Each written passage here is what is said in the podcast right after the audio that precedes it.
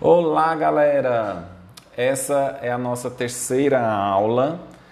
É, eu estou gravando esse podcast para disponibilizar para vocês aqui pelo Spotify ou então pelo Anchor. São aplicativos que você pode ficar ouvindo. Você desliga, você pode desligar a tela do, do celular e ficar ouvindo. Quem não tem, é só baixar, não paga nada. Vocês, vocês só vão ver uma algumas propagandas, mas vocês podem estar tá trabalhando, estar tá fazendo atividades que vocês estão fazendo e ouvir na aulinha, tá bom? Bom, essa nós vamos falar, nós estudamos um monte de coisa, né? É, para gente chegar nessa fase aí de, de poder montar um treinamento. E então a gente, nós para que a gente treina? É a nosso, o, o, o, título da nossa, da nossa aula e do roteiro que vocês receberam. Fazemos treinamentos aeróbicos e anaeróbicos. Aeróbicos é porque utiliza oxigênio e anaeróbicos não utiliza. Lá no processo, nos, nas reações químicas, nos processos químicos que a gente chama no metabolismo, é, o oxigênio, por exemplo, quando é aeróbico, o oxigênio entra lá na, nos ciclos dessas reações. Então, é, os anaeróbicos, eles também são chamados de resistidos. A exemplo da musculação. Aí tem outras, outros também que, que trabalham sempre com, com força, de empurrar ou puxar. Isso é resistido. Então, com o propósito de aumentarmos o, o VO2 máximo, que é o volume de oxigênio. O que, que a gente. É, Para a gente aumentar mais o, o VO2, o volume de oxigênio, a gente faz o treinamento aeróbico, que ele melhora mais ainda a capacidade funcional do coração e do pulmão. O, aeró, o anaeróbico, anaeróbico, é o sem oxigênio, ele também melhora daquela forma que a gente estudou na, nas outras aulas, né? Que é aumentando o espaço ventricular, lá do ventrículo esquerdo, para que o sangue venha mais na diástole, que ele enche mais e que, e que na sístole ele consiga ejetar mais sangue para o organismo. Porque quando a gente precisa de, é, a gente precisa de mais energia, porque a gente está é, utilizando mais músculos né, no treinamento, então a gente precisa de, de mais energia. E essa energia vai vir através da, daquilo que a gente come e do próprio oxigênio que a gente respira, porque ele entra no processo de para gerar ATP, que a gente fala que é a, moeda energética que a gente utiliza. Por que isso? Porque é, a, nesse processo ele vai gerar energia. A energia que a gente fala adenosina trifosfato, ATP. É, então tudo, tudo vira energia né, das coisas que a gente come. É, são os básicos, né? O carboidrato, a proteína e a gordura. O mais facinho do organismo utilizar é o carbo, o carboidrato, tá? Que é a glicose. Então, por exemplo, depois que ela é toda quebradinha, assim, quando a gente come, a gente se alimenta, é, a gente tem enzimas que vão lá e vão quebrar o alimento em, em coisinhas, em partes menores. Aí elas vão ser absorvidas pelo nosso, nosso intestino. E essa absorção, assim, o, o, carboidrato é o mais fácil de usar. Ele é, ele é, é açúcar. Então, assim, quando a gente vê a gente o alimento, a gente vê ele em outra forma, na forma natural. Mas, por exemplo, um macarrão, um prato de macarrão e um prato de arroz, ele é a mesma coisa em termos de carboidrato, é açúcar do mesmo jeito. Então, no final das contas, o que vai ser utilizado é a glicose que existe dentro desses, desses alimentos. Aí ali tem água, tem celulose, que é a fibra, que, que não vai ser, a fibra, por exemplo, ela não é digerida. Aí vai o resto ali que não consegue ser absorvido vai virar um, um, um, o bolo fecal, que são as fezes. E aí ela vai é, ser eliminada. É, então, o, o, VO2, né? O, o VO2, o, o, VO2 é o volume de oxigênio. É aquela quantidade de, de oxigênio que a gente consegue utilizar. A gente consegue respirar, entrar no organismo e ele ser utilizado. Então, quando a pessoa vai treinando, ela vai melhorando essa capacidade, é, essa, a quantidade, que é o score, vamos dizer assim, o, o quanto de VO2 a pessoa consegue utilizar, quanto de volume de oxigênio, né? Então, ele vai, com o treinamento, ele vai melhorando. E isso é um dos motivos, o maior motivo da gente treinar é, é, melhorar isso aí, porque através desse VO2 a, gente consegue identificar um monte de coisas. Aí mais para frente a gente vai ver. É, então, outras coisas que a gente consegue melhorar com treinamento, né? É, agilidade, a força, principalmente aí nos anaeróbicos, que são os resistidos, né? Que eu falei que é de empurrar e puxar peso. O equilíbrio, a resistência muscular localizada, que é a capacidade de da gente realizar um movimento por, por muito tempo. Porque quando a gente está fazendo uma atividade por muito tempo, aí começa uma queimação, a gente começa a sentir. É, é, a gente se cansa, né? Mas assim, o primeiro momento é assim, começa a queimar. Aí aquilo lá é hidrogênio que está se acumulando naquele local.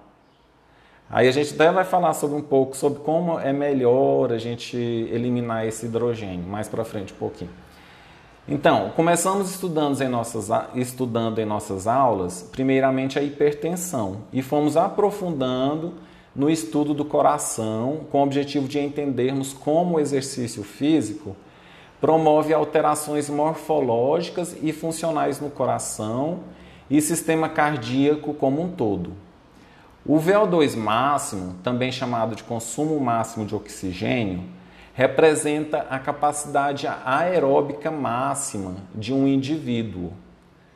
Na tradução, o VO2 seria a maior capacidade de oxigênio que uma pessoa consegue utilizar do ar inspirado enquanto faz um exercício físico aeróbico. Que exercícios são esses? Por exemplo, correr, é, é, ou na rua, ou, ou na esteira, fazer movimentos rápidos, dançar, qualquer coisa que você começa a ficar ofegante, a frequência cardíaca sua aumenta.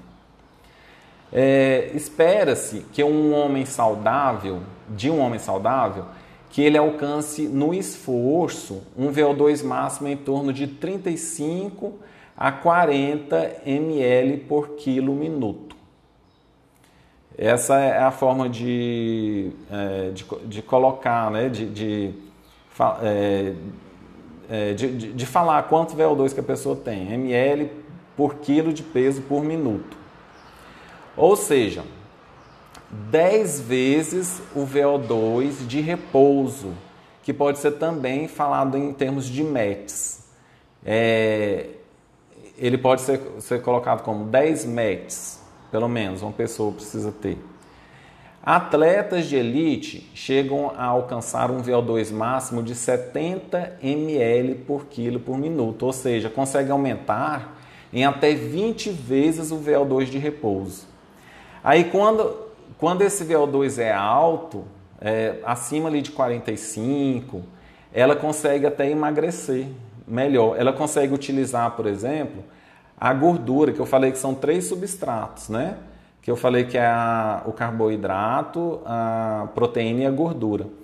Quando ela tem um VO2 alto, ela consegue utilizar mais a gordura como fonte de energia. Olha que legal isso. Então, isso é muito bom para a pessoa conseguir emagrecer mais fácil. A fórmula é isso aí, ó. É, o VO2 máximo é igual ao débito cardíaco máximo vezes a diferença entre o conteúdo de oxigênio do sangue é, arterial e o conteúdo de oxigênio do sangue venoso. Então, por isso que a gente estava estudando sobre, sobre o coração, sobre hipertensão, porque vocês lembram, né? Que o sangue, o venoso vem rico em, em gás carbônico e aí depois ele, ele passa é, ali pelo pulmão, ele vai adquirir oxigênio e aí ele vai de novo, volta, né? Lá para é, através, ele passa ali pela pelo o, o ventrículo esquerdo, né, para ser ejetado para o resto do corpo já oxigenado. Porque aí ele, ele vai levar esse substrato, o oxigênio, para ser utilizado para a produção de, de energia, de ATP. É, então, e o que é, que é isso aqui, o DC, que é o débito cardíaco? O débito cardíaco é o volume de ejeção. E como que se acha esse débito cardíaco, né? Multiplicando esse volume de ejeção vezes a frequência cardíaca. Então, por isso que a, a frequência cardíaca ela aumenta, né? Quando a gente está fazendo exercício. Mas só que a gente não consegue aumentar ela. É, por exemplo, tem aqueles cálculos, né? 220 menos idade para você ver a, a frequência cardíaca que uma pessoa tem. Mas aquilo ali, ele não é, não é uma coisa assim é, muito fidedigna para ser, utilizada. Porque, na verdade, a frequência cardíaca, para a gente identificar, ela, a gente teria que saber os, é, os, os re, qual a quantidade de receptores beta-adrenérgicos que a pessoa tem lá no coração. Porque assim, se ela tem pouca quantidade, ela não tem, a frequência dela é mais baixa. Se ela tem muita é mais alta, ele consegue identificar os, os, receptores. Só que isso varia muito de pessoa para pessoa. Não tem uma fórmula para de, determinar exatamente qual que é a frequência cardíaca máxima que a pessoa o coração da pessoa suporta. Porque isso depende dos receptores e isso é genético. Então, aquelas fórmulas que vocês veem por aí, ela, a gente pode utilizar elas, mas não é uma coisa muito confiável. Por isso que a gente faz os testes de esforço máximo. Que esses testes eles vão, eles vão identificar até quanto você, por exemplo, quando a gente faz um teste, é recomendado que a gente vá lá numa esteira, numa clínica, com médicos, aí coloca aqueles fios lá para ver qual que é o. É, se existe algum, algum batimento irregular. Então, assim, você vai fazendo o teste, você chega no máximo da sua, do seu esforço. Assim, é, é, é sempre recomendado, por exemplo, por, por professores, pelo menos de educação física, né? Bons professores, que você faça o teste num lugar seguro, porque se der algum problema, tem gente lá para e equipamento para te socorrer. E aí você faz o teste ali no máximo sua, da sua frequência, né? Se tiver algum problema, aquelas, aqueles fios, as máquinas lá que estão né, ligados a você, eles vão, eles vão identificar se tem alguma arritmia, que é um, um batimento diferente, se no, no, no eletro que eles fazem lá, é, é, que, que, que, são aquelas ondas PQR, aqueles, é, eles vão identificar se tem, se está tendo alguma variação, se, se tem alguma coisa errada, alguma doença, alguma coisinha, alguma doença ou, ou estrutural mesmo, é, é, alguma coisa ali que, que pode ser ser pode te prejudicar se você aumentar além daquilo ali, a, a frequência cardíaca. Se você se esforçar além daquilo ali. Então, é por isso que é recomendado você fazer isso. E quando você faz isso, você consegue identificar qual que é a sua frequência cardíaca máxima. E a gente utiliza, o professor de educação física, treinadores, eles utilizam isso é, esses dados para montar o treino. E a gente vai ver isso depois. Então, para aumentar o VO2 máximo através do aumento da função cardíaca, é, ou seja, através do aumento do débito cardíaco máximo, nós vamos ter que aumentar o volume sistólico máximo, que é a, aquela quantidade de sangue que o coração ejeta por batimento, ou seja, por sístole. Lembra que quando a gente estava estudando, a gente falou lá que no treinamento aeróbico, o coração aumenta aquela cavidade lá do ventrículo esquerdo? Pois é, a gente, o treinamento aeróbico, ele precisa aumentar aquilo ali, porque a frequência cardíaca em, em si, ela não vai aumentar. Como eu falei, isso depende, isso é genético, depende dos beta receptores. Então, a frequência cardíaca máxima, ela não aumenta com treinamento, pois o treinamento físico não aumenta os receptores beta-adrenérgicos. E a quantidade desses receptores variam de pessoa para pessoa e com a idade avançada eles até diminuem. Por isso a pressão arterial ele fica mais elevada, ela é, é, é mais prevalente em idosos, porque esses receptores vão diminuindo. Então ele, eles não conseguem identificar muito alterações de, de, de pressão ou como deveria reagir o organismo. É, aí vocês lembram né, que existem lá que a gente estudou aqueles mecanismos né, de, de é, de regulação da pressão arterial. Então, é, vamos assistir um, um vídeo. É, aí aqui no podcast não, não vai ter como.